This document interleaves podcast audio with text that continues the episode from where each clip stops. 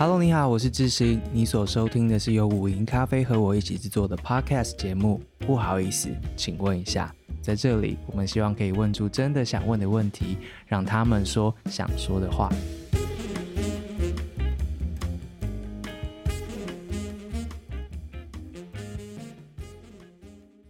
今天的录音的时间是六月五号。那过去这一整个礼拜呢，我相信大家如果有在用社交网站的话，都看见了很多过去我们都看不见的东西。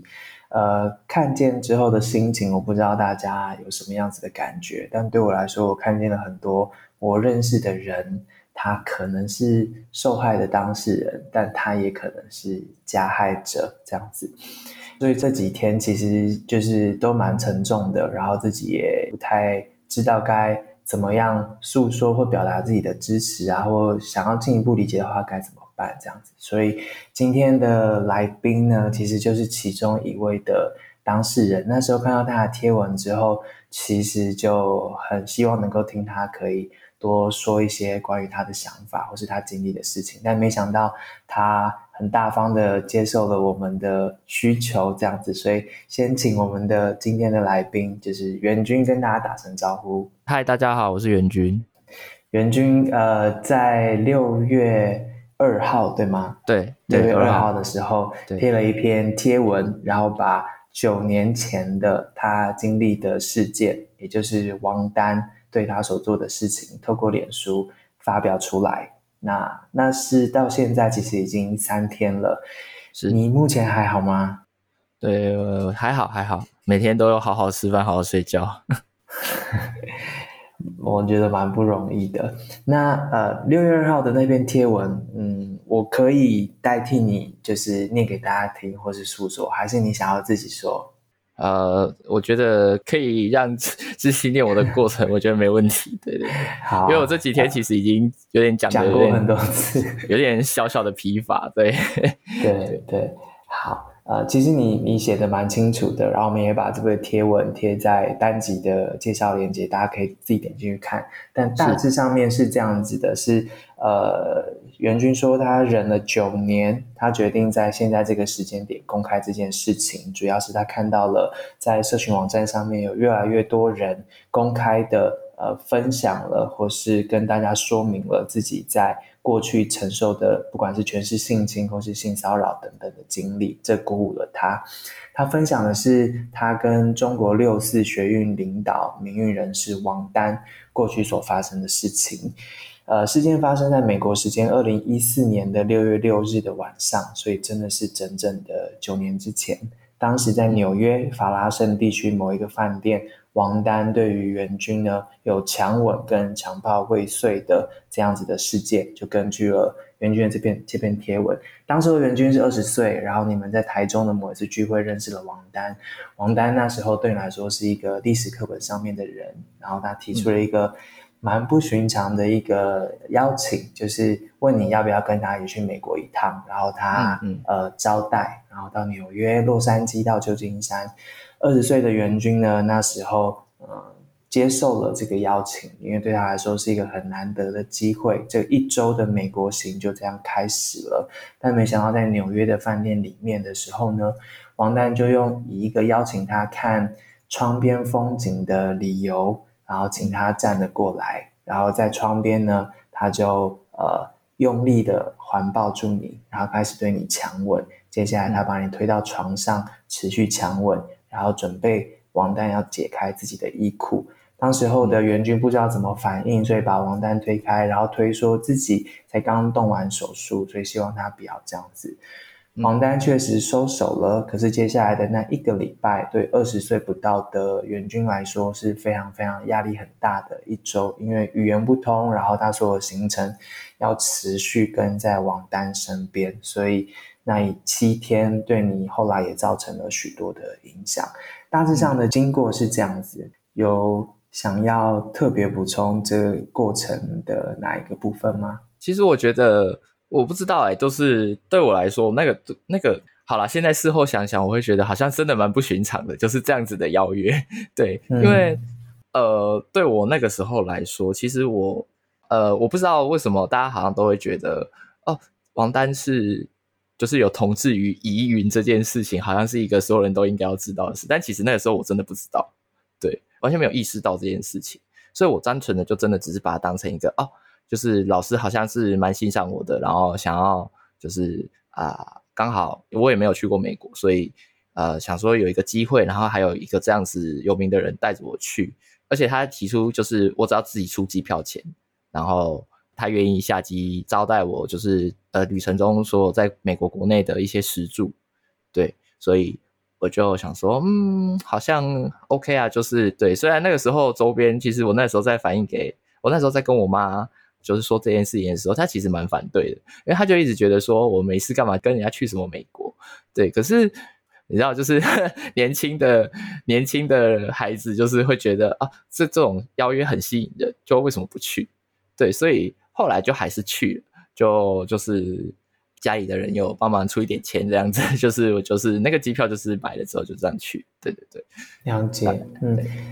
呃，刚刚描述的那些事情发生之后，你有任何求助的动作吗？你能够怎么样求助？就是九年前他哦在纽约饭店做那些事情之后，哦、是你是说在？纽约那个时候吗，嗯嗯，我唯一的求助的，我唯一求助的人只有他的助理，就是我我文章里面写到那个谢姓助理，对，嗯、那因为因为当这个行程里面其实就只有我们三个人，就是是同时在一起行动的。那我事情发生之后的，就是后来我就去，我就传了讯息，我我就就是大家看到的，我公布出来的那些呃。截图里面就是就是像那样子，但那对我来说，我觉得那个求助其实很无助的原因是，我反映给他的助理，但他的助理是这样回应我，就好像这是一个很寻常的事情，就不用太认真，然后就就大家玩玩而已。对，但我那个时候其实我的呃，我也讲过，就是我的我的英文能力其实没有很好，至少口说部分其实没有非常的的好。那我。我要怎么在一个语言不通的状况下，然后我跑去跟美国的警察说：“哦，有一个人他呃试图想要强暴我。”对，就是我觉得在我那时候的想法，就是觉得这是就是大家一定会觉得我是疯子，就怎么可能会有外国人，就完全就是亚洲人的面孔，然后跑到警局里面去跟你说：“哦，我有我要被人家强暴。”这这件事情就是警察一定会觉得就是啊，就是可能就是一个。小打小闹的事情就会就会就会这样处理掉，所以然后再来是我也没有机会跑到警局去，因为我就是跟着他，我总不可能突然就说啊，我临时有事，然后我就跑，我甚至连那边警察局在哪我可能都找不到，对，所以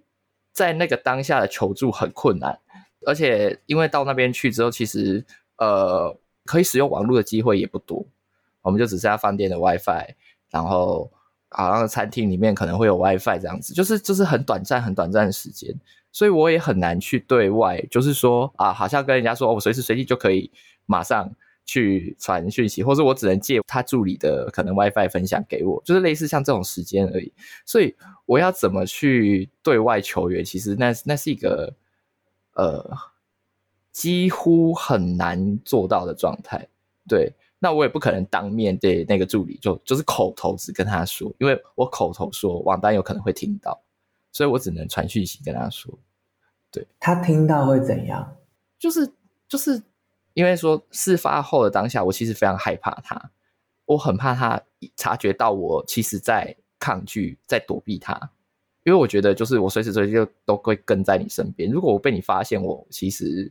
有异状，因为他们可能应该会觉得，其实他们应该有，因为我我印象很深刻是那一路上，其实王丹都有跟我反映说，你怎么看起来这么闷闷不乐的？来美国不是要开开心心的吗？就是他们其实都有一直在表示出这件事情，但我就说啊，我可能就是水土不服，就是就是不舒服，对。但是实际上那就是一个，我已经很极力的在掩饰我自己的害怕，但我还是会，就是表情上面可能还是会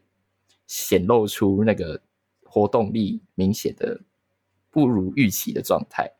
对。他，他那一个礼拜还有做哪些事情让你感觉到害怕吗？他就是会哦。可能行程里面啊，就是会跟助理开一些就是性方面的玩笑，然后是就是会一直说啊，今天晚上要不要来跟我睡呀？就是会一直提出这样子的说法跟邀约。对，然后我就只能说啊，我我自己睡就好了，就是我我就是对啊，就是我会持续的用不同的理由在呃抗拒这样子的邀约。对，就他大概大概就是这样子。但至于就是说，我因为我也试图的一直在跟他保持，在事发之后，我试图跟他保持一些身体上的距离，所以其实过程里面他没有在对我，我的就我的记忆里面他没有在对我动过手，但就是口头上面。当下你想些什么？就是除了就是假装假装没有异状之外，你有想要做些什么吗？我我那时候其实想的就是，我到底要怎么可以，我什么时候才可以回台湾？我一直在疯狂的想这件事情。我那一路上，我就是焦虑到我那个时候，就是我们先到纽约吧。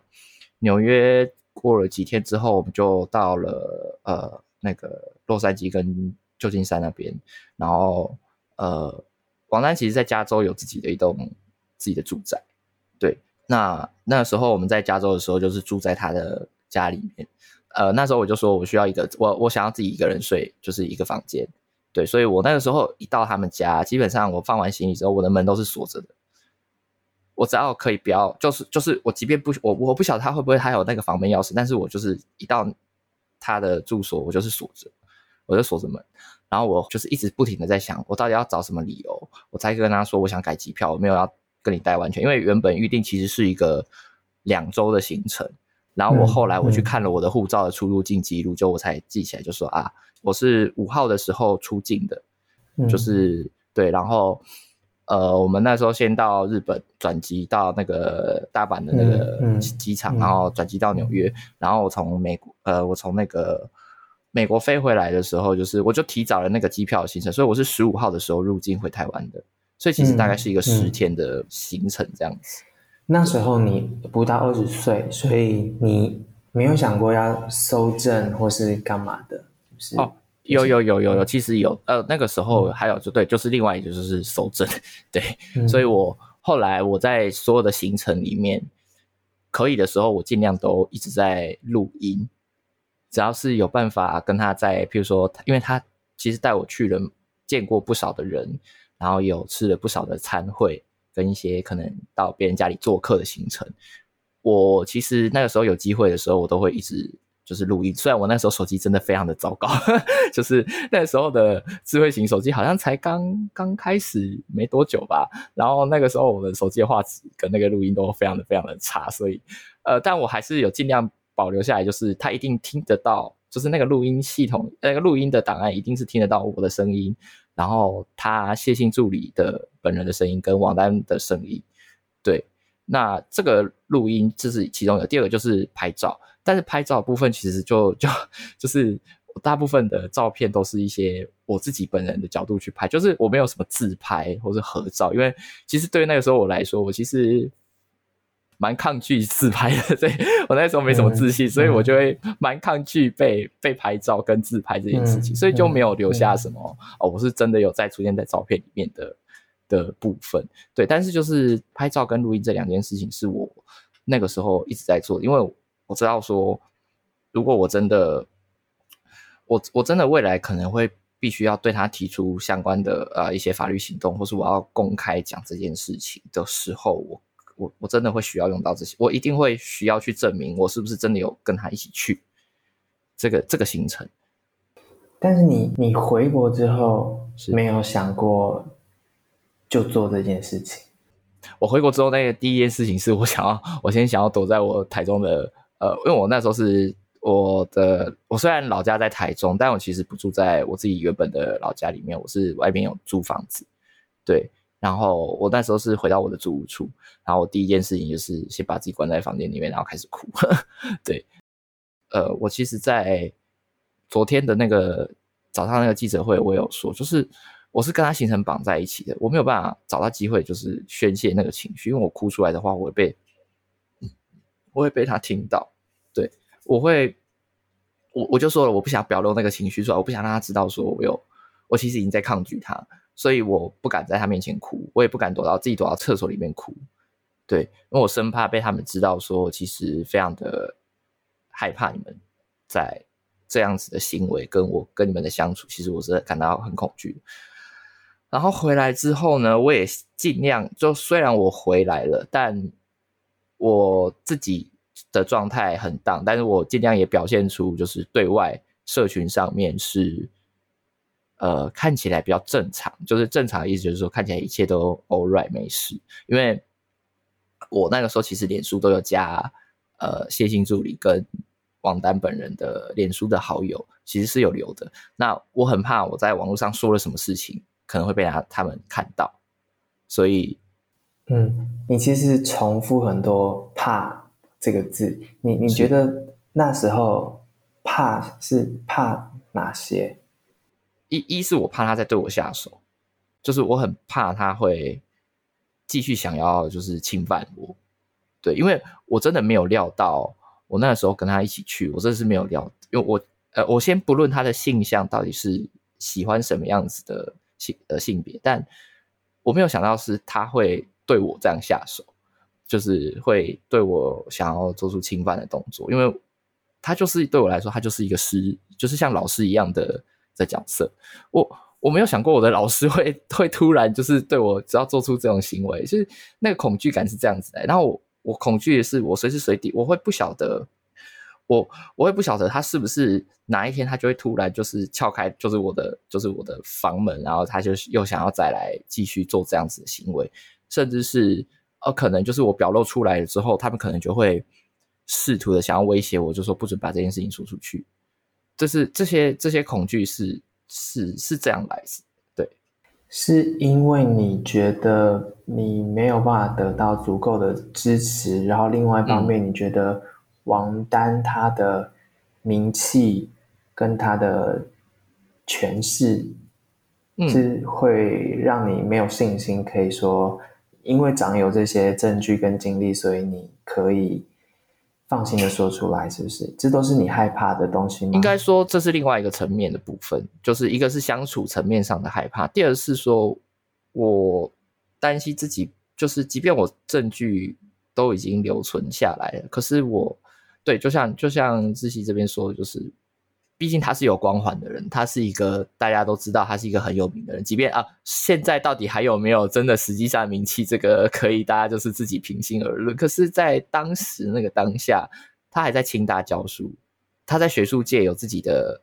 呃有自己的地位在，他跟政界也都有保持着一定程度上的呃友好的往来。那他是不是背后其实就是他有一群？呃，他可以使用的关系跟他的权利，如果那个时候就直接提出来这些事情，他会不会有可能就直接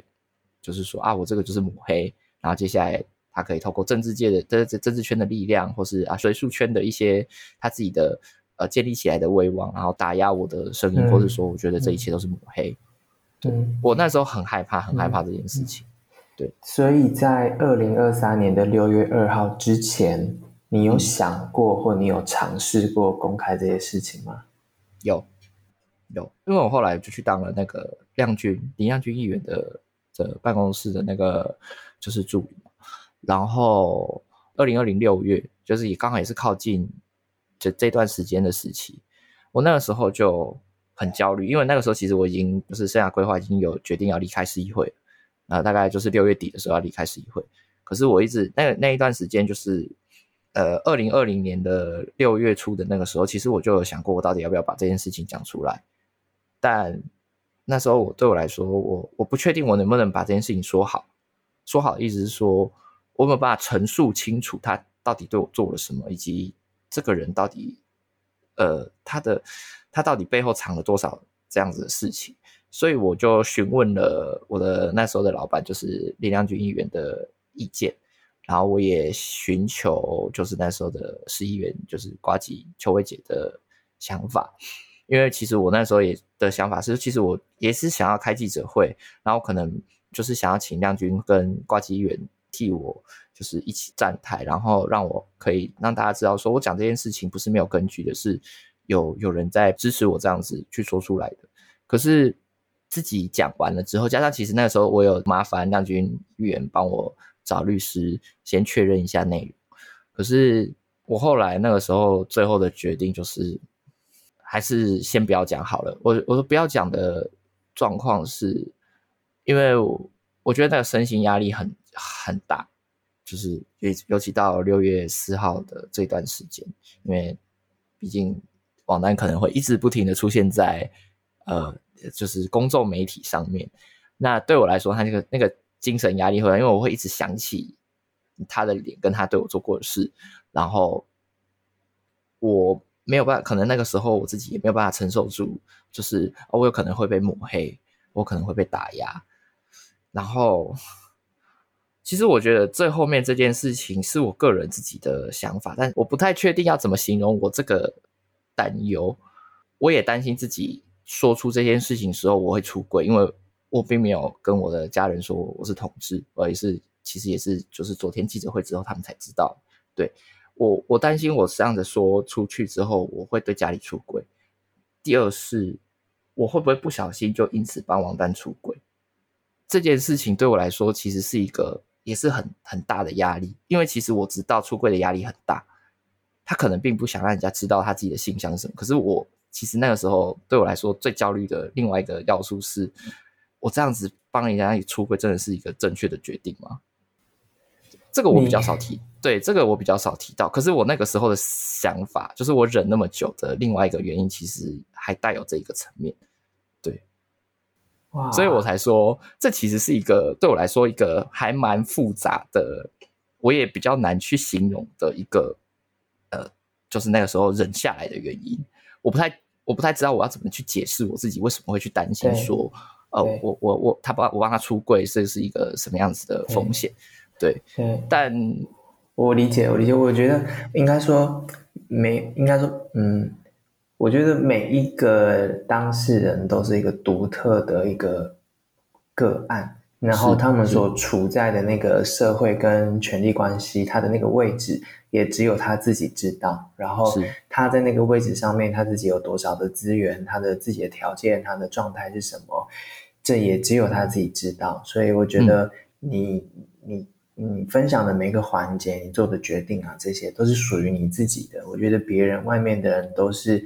呃，我觉得是没有办法完全理解的啦，或者说他们不会懂，嗯嗯嗯、因为他不在你的位置上面，所以他们其实说真的也无从就是 judge 说这些是怎样怎样怎样。不过我呃想知道说，嗯。你为什么需要替他想？对，因为呃，我我对我就是，其实我也自己在问自己，当时为什么要这么替他想这件事情？对，但因为我我那个时候其实就是都会有一种，我不知道哎、大家都会说是什么？因为我我自己虽然就是说在同，就是我身为这样子的身份，然后呃，我看过很多身边的朋友，就是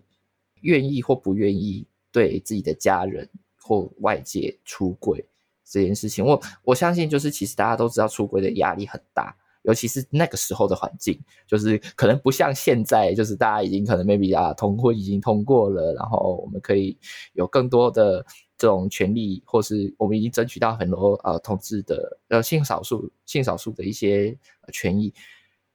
那个时候的社会环境就是你这样子的公开别人的性向。就是因为我的这件事情，一定大家就会觉得他是同志，或是双性恋，或是其他呃，对，就是因为他毕竟是对一个同性的人做出这样的行为，我这样子的做，他到底是我我担心的是，第一是大家会不会觉得就是一个，他不会把焦点放在我，其实其实不管是什么性向，骚扰这件事情本身，或是侵害这性侵害这件事情本身就是不对的。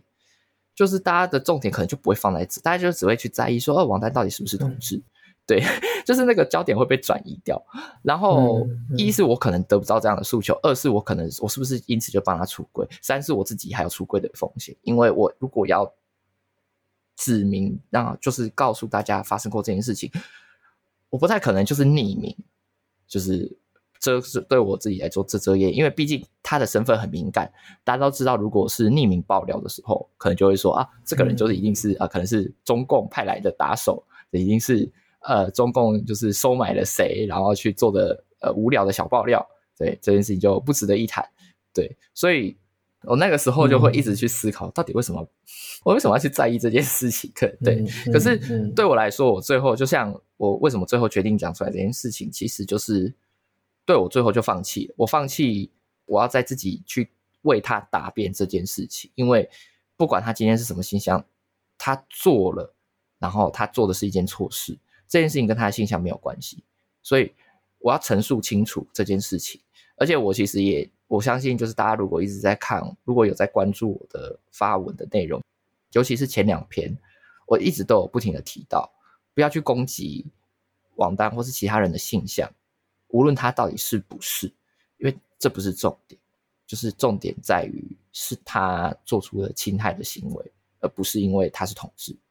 对，嗯嗯，除了性性倾向、性认同、性别认同之外，是嗯。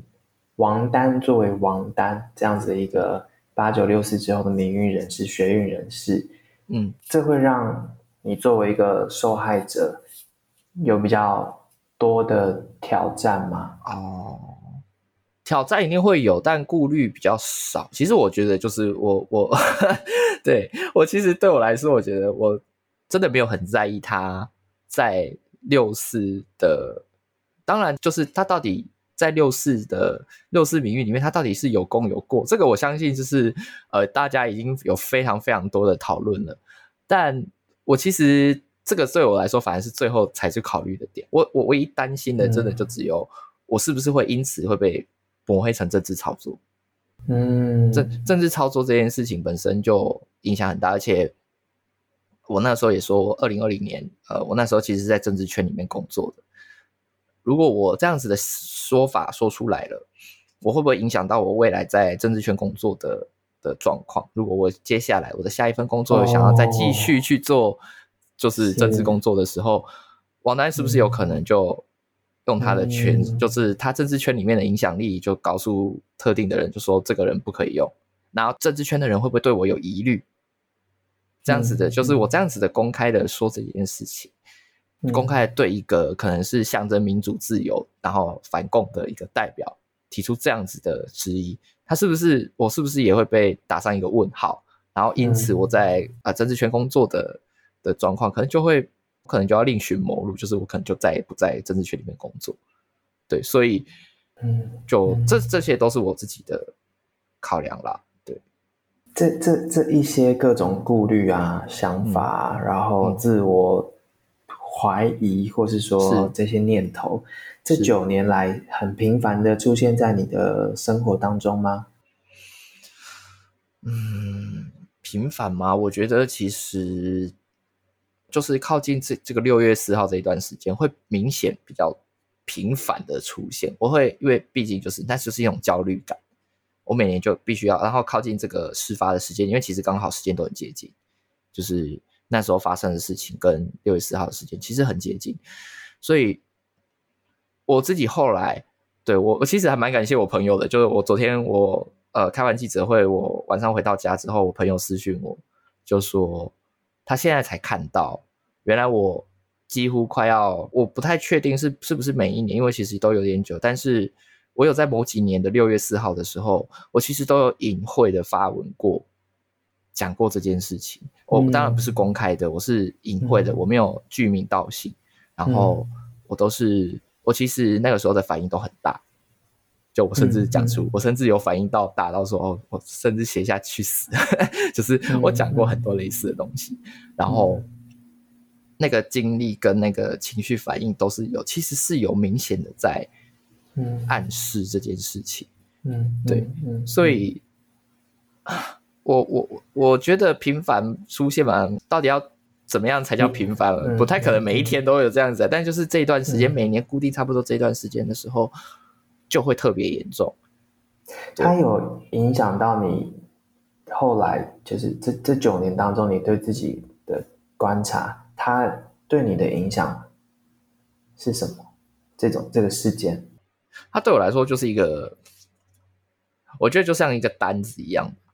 就是我会一直看到他享受大家的，就是他，因为他会毕竟一直在媒体上面评论台湾的政局，或是啊讲一下中共怎么样又怎么样。我甚至后来我才有有我我昨天还被看到另外一篇书，他在二零一六年的，就是大家还记得那个辅大呃性侵事件，就是夏林清教授的那个事情，他其实有发文过，然后去声援那个女女同学，然后他指责夏林清，你应该要道歉，就是他他甚至对这样子的这个事件本身，他提出了他的 judge，我这个贴文我。就是已经有人截图下来了，然后应该在二零一六年的时候，他发过的，他在自己的平台上面发过一篇文。那那种东西对我来说，我就会觉得很，就是我看到他一直不停的在说这样子的东西，可是我身上的担子就是，可是你也做过这样的事啊，可是我我不能说，嗯，你不能说吗？这九年这个单子没有别人跟你一起担吗？或是你用什么方法处理你身上的这些情绪啊，或什么的？应该说我没有，我没有办法公开说，我会私下跟我，我其实有跟不少我亲近的朋友说过这件事情。对，但包含就是，其实我呃亲近的朋友，就是有时候我就是会，我我其实是有说过的。对，当然我可能已经忘记我第一个对。到底是谁是第一个听我讲这个故事的？但我知道我自己有对不少人讲过类似，但都是私下的，都是一个比较没有这么像最近这件事情这么公开的说。我其实是有说的，可是他们的反应是什么？大部分当然都是觉得，他们觉得他就是觉得很惊讶，然后会觉得王楠怎么会是这样子的人？对，然后但我给他们看过一些，就是我现在手我原本手上有的东西的时候，他们都大部分都很相信啊，但是就还是会有一小小部分哦，比较少数的人会觉得，就是说被一个知名人士这样子就是亲过，这不是应该要很高兴吗？就是他不是就是就是有一种好像我我被灵性的感觉。就是就是哎、人家看得起你，人家早招招你去美国哎，然后啊，就是就是这种可能大家说来一下应该没关系吧？我我心里就在想说不对啊，我根本就不知道他，我这这不是我原本要去的意图啊。对我我当然是要跟着他去所谓的见世面，可是我没有意图，我没有想到是说我我下机之后我还要就就是我我原来是这样子的角色吗？对，就是我原来是一个。呃，我要算伴游嘛，然后伴游还要可能 maybe 还要有就是身体服务这种伴游，就是不对吧？不应该发生这种事吧？对啊，我自己也没有认同，我自己也不觉得这是一种灵性或是荣幸啊！我竟然被一个历史知名人物怎样又怎样，就是我觉得这个心态本身对我来说就有点不太，就是对我来说我不是这样的心态。当然，最后我对这样子的说法，朋友会大部分都是说啊，没有，我就是其实我一点都不觉得。我被我被灵性，或是我这这是一种荣幸，对。朋朋友是用开玩笑的语气说这些，对对对对对对对对，当然是用开玩笑，当然就是开玩笑的，对对对对对。可是我就是觉得，连这样的玩笑，其实对我来说都其实蛮伤害的，对，在那个那个时候了，对。对啊，这样的玩笑话，呵呵，你要怎么跟对方说你不接受啊？我那时候就直接说，我真的觉得很恶心。我没有觉得这样子的事情，就是我其实一点都不觉得好笑，我是认真觉得非常非常恶心的。对，嗯、了解。所以大家就是后来就不太会开这种玩笑，对，除非我自己自嘲了。但是自嘲就是那自嘲其实就是有一种嗯 比较苦涩性的自嘲，就是说怎样在电视机上面讲的那么光鲜亮丽，私底下不是还不是一样，就是。就是会会就是强暴我，对啊，就是我就是会类似这样子的说，嗯、对对对对，对你 你也是对，我觉得你很辛苦，然后还要继续笑笑的跟我们讲这些。我觉得这几天你很很累，还要开记者会，然后你也收到了网络上面很多的讯息，抛、嗯、出来之后大家的反应，呃，不管是看得见还是看不见的，嗯、你你你觉得有哪一些是你？嗯，意料之外的吗？或是你特别印象深刻的？意料之外吗？嗯，诶，大部分其实都在还算我可以预想到的范围，但就是有几个我真的是觉得我不太能够理解为什么大家会这样思考。就是我有注意到，其实我是有看到有人在试图的透过我的脸书发文来比对，说我是不是真的有跑去美国？对。我发现，在就是推特大部分都有一些像是海外的华人可能会注意到这件事情，然后我就有注意到几则贴文一直在质疑我说，为什么我可以在六月四号的时候发文什么在台中找狗狗，因为我们那时候住的地方有有养一只狗狗，然后它就跑掉了，然后我然后我六月四号人在台中，我六月六号就跑到美国去。然后就被性侵了，然后我我回国之后，我九月就去当兵，就是他们在质疑我说、嗯、这个行程为什么会有办法这样子？可是我心里就在想说，不过就是买张机票，嗯、我们台湾飞到美国，其实不过就是一天多的时间而已，这这个有很难，嗯，有很难被理解嘛？嗯、其实我不太，嗯，不太理解为什么大家会觉得这样子很很怪，对，所以所以我对、嗯、这就是我意料之外的部分，对。呃，对，嗯，有人私讯你相关的经验是不是？就是，呃，对，其实没有很多，应该说，我其实后来我陆陆续续回国之后，其实我就有开始在问王丹是不是，其实就是都有在可能在台湾或是在其他地方的时候有做过类似的事。我有试图的去找一些类似经验的人，嗯嗯、我其实是有试图找过，但确实有。嗯但当时大家其实都不愿意具名陈述这件事情，嗯，呃，嗯，理由当然都是像像最近，其实我这样发文之后，也确实有人来私讯我，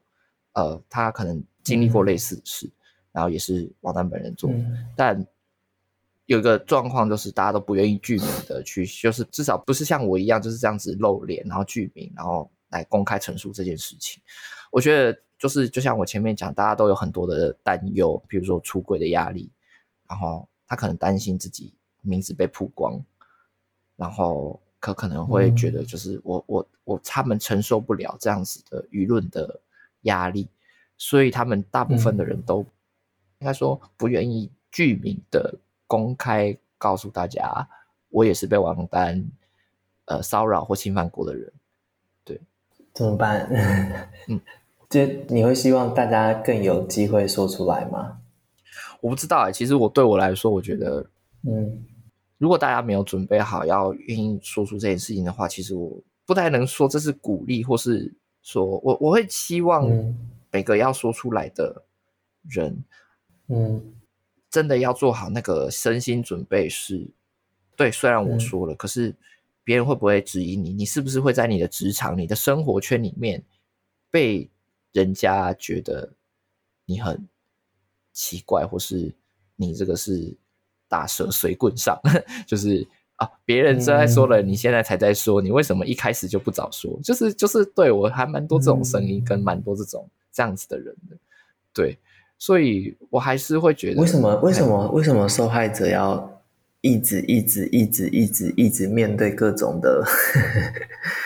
受害者好忙哦，要做好多事哦。对，就是其实，对啊，对对，就是其实，对我其实真的是因为以前其实大家都我一直都有不停的在，因为我以前参与过社会运动啊，然后有关注过很多不同的议题，嗯、尤其是在性别议题上面，我每次看到有性侵受害人做出来的时候，大家的那个评论我都觉得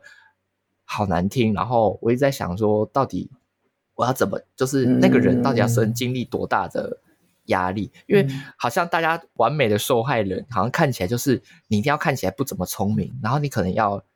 呃，你长得太漂亮，人家会说你色诱；你长得太丑，人家会说就是谁要性骚扰你，就是会有这样子的说法。然后他可能一定要很情绪激动，然后他不可以懂太多的法律问题，因为别人就会觉得你可能是预谋好的，就是哇，有太多太多这种大家的对于受害者的既定印象。可是我觉得这个受害者既定印象，我我觉得不能够全是怪在一般人的刻板印象。我觉得这个都是一些集体交错下来而造成的想法。譬如说，媒体可能就会过去很爱形塑受害者应该要长什么样子，然后嗯嗯，大家可能就是会一直都会讲说啊，女生就应该要怎样，男生就应该要怎样，男生不可能是受害人。你男生一个一个大男人被性侵，你不会打他吗？对啊，什么意思？像我的话，王丹比我大只，我要怎么打他？我我要怎么打他？而且我打他，我是不是接下来我在美国是不是我要我要怎么过？就是嗯，对，大家其实我觉得每个人都去很想要把受害人套入一种他觉得应该就要怎样的印象，只要不这样，嗯、他就觉得这个受害人不够好，不够完美，嗯、你不应该是受害人。嗯、对，嗯，你六月二号公开之后，其实王丹也发布了声明，嗯、然后呃，嗯、你后来也紧接着开了记者会，然后呃，是现在准备提告。对，在录音这个当下之前，就我已经在写诉状了。对，我已经有在跟律师讨论，我们要。就是交出什么样子的东西出去，对，嗯，你你希望你的这个事件，你设定的目标是什么？嗯，我自己个人其实对我来说，最一开始我真的只是希望他可以承认自己当年做出这样的事情是真的是不对的行为，所以我其实希望王楠自己本人还有他的助理，嗯，那时候的不舒服跟我当时的求救，你们都。用这样的方式回应我，其实对我来说，那时候的我真的很受伤，所以我很希望他们可以针对这样子的事情，然后对我道歉。当然，就是最后演变成需要我，就是需要去地检署提告。呃，其实对我来说，就是一个，我我真的其实原本一开始没有没有要做到这件事情，但我，我发现，呃，王丹他的态度就是一种啊、呃，没有这件事情无所谓，然后啊，跟我的记忆有巨大的落差，所以。我这这样子的回应让我觉得，我是时候是必须要采取我的法律行动，我不可能就只是单纯就是说你道歉了，然后我就不去做接下来的行为，好像这件事情就这样算，就所以提告本身对我来说就是一个呃呃下一步的行动，但最后我到底希望得到什么结果？我当然如果可以的话，我希望他可以回来台湾，然后来。接受法律的，就是审判，就是或是他们的一些，就是这样子的司法过程。我希望他要来回来面对，因为我发现其实蛮多人都说，我觉得王楠可能之后就一走了之，不回来台湾了，因为这样的事情。因为他虽然持有绿卡，嗯、但是他就是好像是无国籍人士，所以他根本就顶多就是不回来台湾。嗯、然后，呃，律师其实也有在讨论的时候，就是有。告诉过我这件事情，就是他有可能就就是不理你，然后这个案子就一直拖拖拖拖拖拖拖下去。嗯、可是我希望就我提告这个过程来告诉大家说，嗯、我都提告了，你不回来面对，那你是不是自己心里有鬼？你是不是其实不愿意回来面对台湾司法？那到底怎么样？那我想他说我政治动机其心可疑，那我会觉得你不回国接受司法审判，那你也是其心可疑啊。对，那我觉得这样子就好了，因为。几天之后我就要生日了，我我我可以把这件事情对我来说，我说出来，我让你知道这个世界上真的有人对于你这样子的行为感到恶心跟不舒服，你不应该一直把这样子的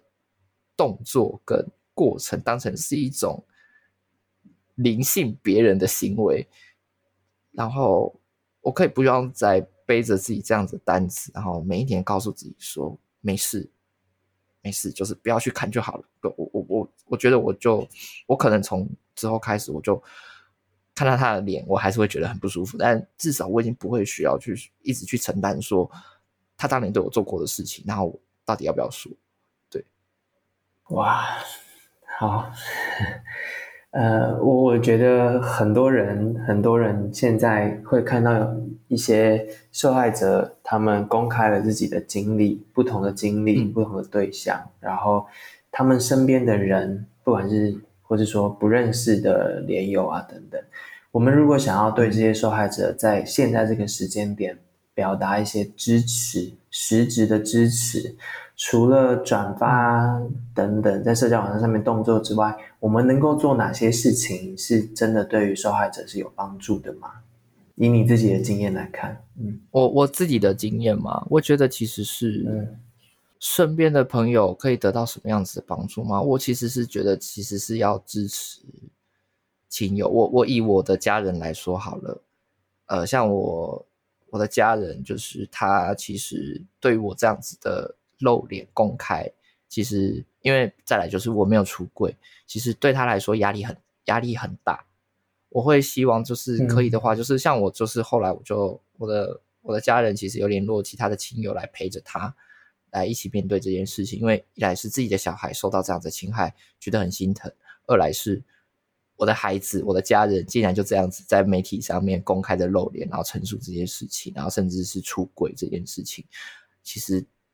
我也等于就是就是让我的家人就是会，可能他们很有可能会被人家指指点点，嗯，对，所以我觉得那个压力在这边，我很希望如果可以的话，其实不是只有受害人本身，受害人自己的亲友，其实他们也很会很需要身心的支持。无论是身边的朋友的支持，嗯、自己的孩、自己家人的支持，嗯、或是可能他会需要一些身心方面的支援的时候，其实这这个东西都是必要的，而不是当然就是受害者本身的状况，当然是我觉得大家已经大部分都会觉得知道说哦，我可以给他什么样子资源或什么，但是我觉得其实也是要去顾虑到亲友的身心状况，对他们其实也是会被受到影响的，对，嗯嗯。嗯，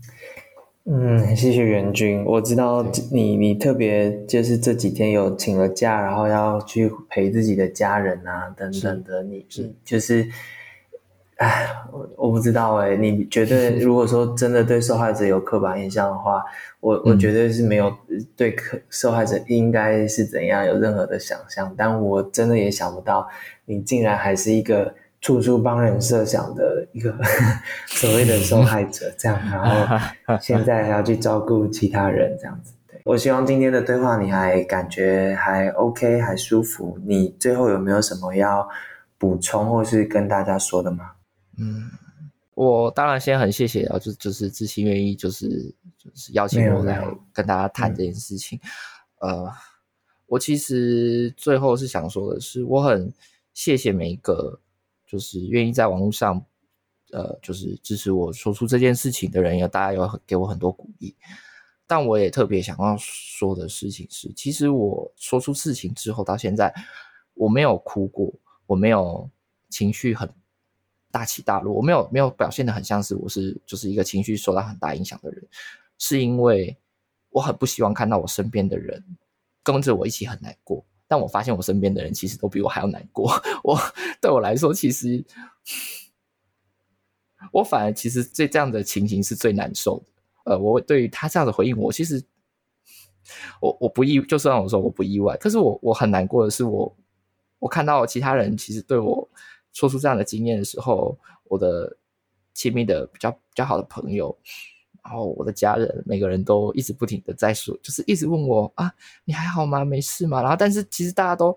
装的很坚强，但是可能他们挂掉电话之后都在私底下头就是哭，或是不愿意让我看到，他们其实也非常的难过。我觉得这件事情对我来说才是我整件整个过程里面让我非常情绪会让我激动的地方在这里，所以我很、嗯、我真的很感谢每个人愿意。给我这样子的支持，我也很谢谢我的家人跟我的朋友，他们愿意这样子，呃，听我说啊，我支持你把这件事情说出来。但我我也更希望，其实大家都要去关注到，在在这件事情背后，是有还有人曾经受到侵害，也有人因为侵害被揭开之后而造成的身心压力，他们也很需要大家的支持。所以，尤其是大家就是要一起。我们已经二零二三年了，我们的社会已经在这种事情上面，我们已经越来越开放跟友善的讨论。那既然可以友善的讨论，我们就应该要更温柔的去对待每一个在不同情境下受害的每个呃人，这样子。这是我希望大家可以就是听完今天的就是节目之后，可以多关心身边的人，然后呃，当然。如果你愿意继续关注此事，或你不愿意再继续看这个，都我觉得都没有关系。每个人的身心状态都不一样，你不一定能够一直接受啊，我这样子的经验一直被讨论。但我希望每个人都要知道，说我们都是可以坚强起来的。对，所以大家都要加油，然后彼此的互相就是支援这样子。对，天哪，好，你 太 好，我希望你找到机会。好好照顾自己，或是有有有。一下，有不会啦，我还好，我还好，好，哭很健康啦，就是没关系啦，我知道，我知道，对对 对，我知道，我知道，好，好啊，呃，先祝你生日快乐，希望谢谢谢谢，希望这是个很很对你来说很特别很重要，而且也很有意义的一个生日，我大家都会陪着你一起庆祝这个生日。好，这样，谢谢谢谢谢谢大家，谢谢你。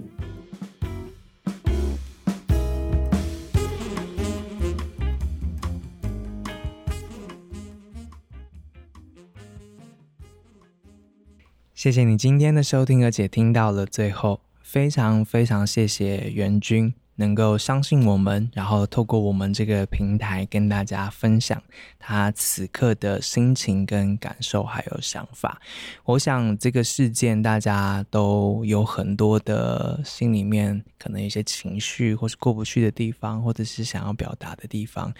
呃，我们其实也犹豫了很久，该不该在这时候打扰像元君这样子的当事人，然后呃让他们来跟大家。沟通跟对话，